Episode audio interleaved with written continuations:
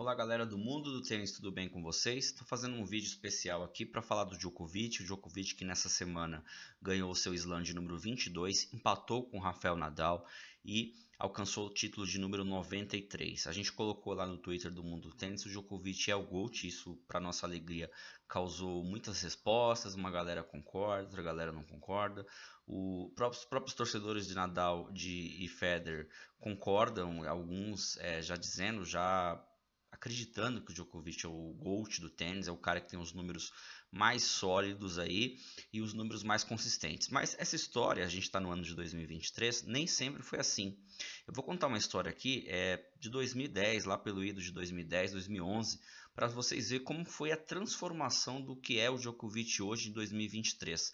Até o ano de 2010, o Djokovic era um tenista número 3, ele era ele era não tinha rivalidade assim com com Federer e Nadal. A rivalidade que acendia o tênis era o Federer e o Nadal que estava no auge né com partidas em grandes lãs de Roland Garros de Wimbledon e recentemente naquela época no Australia Open. O Nadal batia muito o Federer se aproximava bastante do Federer e o Djokovic até o ano de 2010 tinha algumas alguns números de respeito na carreira mas nada comparado ao que Federer e o Federer e o Nadal tinham, né? O Djokovic nessa época tinha 18 títulos, 13 vice-campeonatos, é, um slam ganho, que era o Australia Open de 2008, um Finals, também no ano de 2008, e cinco títulos de Masters.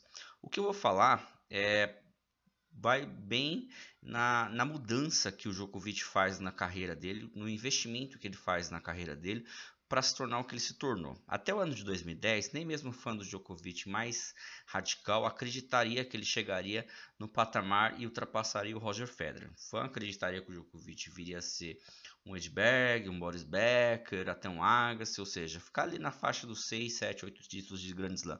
E muita gente dizia que ele só ia conseguir ganhar alguns títulos quando, quando Nadal e Federer parassem. O Djokovic, em 2010 ele perde um jogo para Tsonga nas quartas de final. Tsonga que tinha perdido a final do Australia Open para ele em 2008. Ele perde esse jogo e você vê nitidamente que nesse jogo o Djokovic começa com uma intensidade lá em cima e ele vai caindo até chegar no quinto set e não ter é, mais como, diz, como jogar. Um nutricionista sérvio chamado Setojevic, nome difícil, né? Vou até falar aqui de novo para não falar errado para vocês. Isso mesmo, Setojevic ele percebe essa queda de rendimento, essa queda física e vai atrás do Djokovic.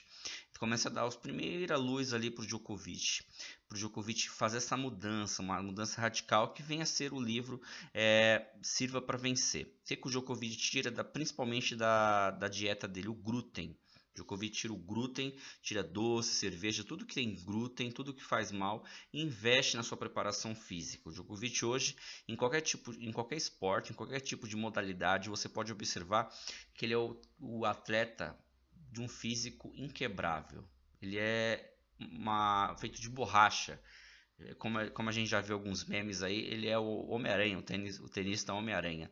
E isso vai melhorando aos poucos no ano de 2010, o físico do Djokovic, ele vai tendo mais resistência, mais intensidade para jogar contra tenistas contra é, Rafael Nadal, que ele sempre perdia né, na maioria dos jogos, quando o jogo ia, se arrastava para esse lado físico. E ele começa 2011 a ganhar tudo que vem pela frente dele, menos Roland Garros, que foi um, uma coisa que viria a demorar para ele conquistar, mas ele se torna um tenista melhor no saibro, ele se torna um tenista melhor na grama, que ele não tinha grandes resultados, e ele se torna ainda mais letal na quadra de hard. Djokovic melhora o saque dele, aperfeiçoa sua direita, deixando ela mais mortal. O backhand continua da mesma forma, de duas mãos consistentes. As devoluções com, com as mudanças é, na dieta fica mais ágeis. A maneira que ele cobre a quadra melhora. E isso vai moldando, vai melhorando o seu jogo pouco a pouco. Os slams começam a aparecer. 2011 ele ganha 3, 2012 ele ganha 1, chega em mais finais. 2013 ele volta a ganhar é, 14, 15, 16. Entre 2011 e 2016, sendo que 2015 é, uma, é considerada uma das maiores temporadas tenísticas que o Djokovic já fez, o Djokovic ele galga de 18 para muitos títulos. Ele vai conquistando aí em 2015, quando ele ganha o décimo Grand Slam do Federer no US Open, muita gente já começa a colocar o Djokovic nessa conversa com, com Federer e com Nadal. Olha, estamos aqui diante de um grande tenista.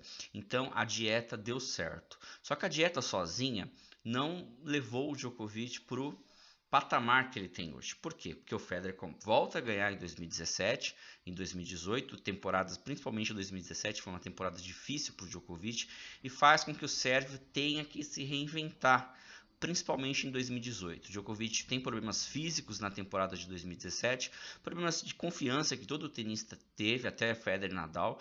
Ele começa a voltar a investir no seu jogo, voltar a investir no seu preparo físico. Chama o Goran Ivanisevic para sua equipe, para sua comissão técnica, se torna um tenista melhor ainda na rede, o saque dele melhora e a, maneira de consistência, né? eu, eu chamo o Djokovic de o tenista mais consistente da sua história, porque o tenista que joga contra ele, o tenista pode ganhar um ponto do Djokovic.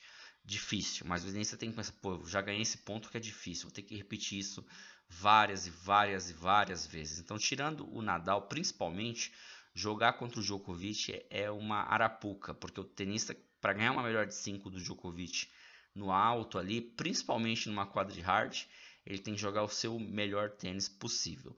Aí o Djokovic volta em 2018 a ganhar jogos importantes de tênis, volta a ganhar torneios importantes. Ganha em 2018 o Wimbledon US Open, em 2019 ele volta a ganhar o Wimbledon em cima do Federer, salvando aqueles match points, além do Australia Open, né, que ele, que ele, que ele é o Grand Slam dele, é o quintal dele, e vai ganhando, passa a pandemia, mantendo o número 1, um, às vezes perdendo o número 1 um para Rafa Nadal, mas ele chega aí é, aos 35 anos com esse físico inquebrável, com essa maneira de sacar é, tática e tecnicamente muito boa. As devoluções, então, você nem fala.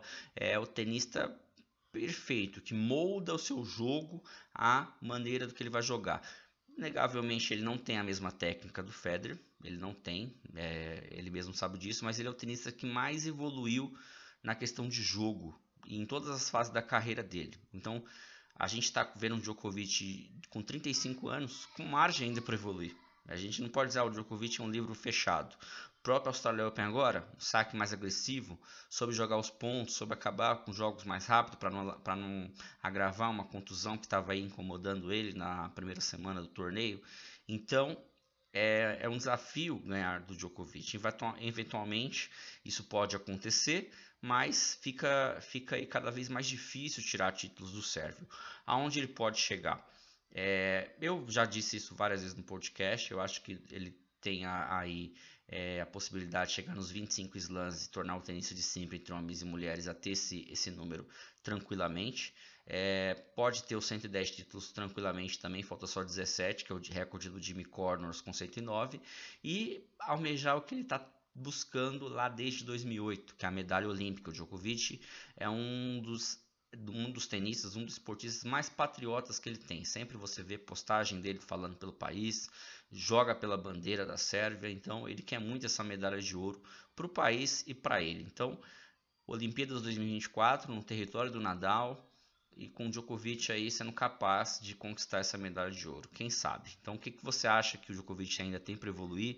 O que, que você ver o jogo do Sérvio que te agrada. Se não concordou com o que eu falei, coloca aí também. É, e dá um like para a gente crescer cada vez mais o nosso canal. Beleza? Abraços.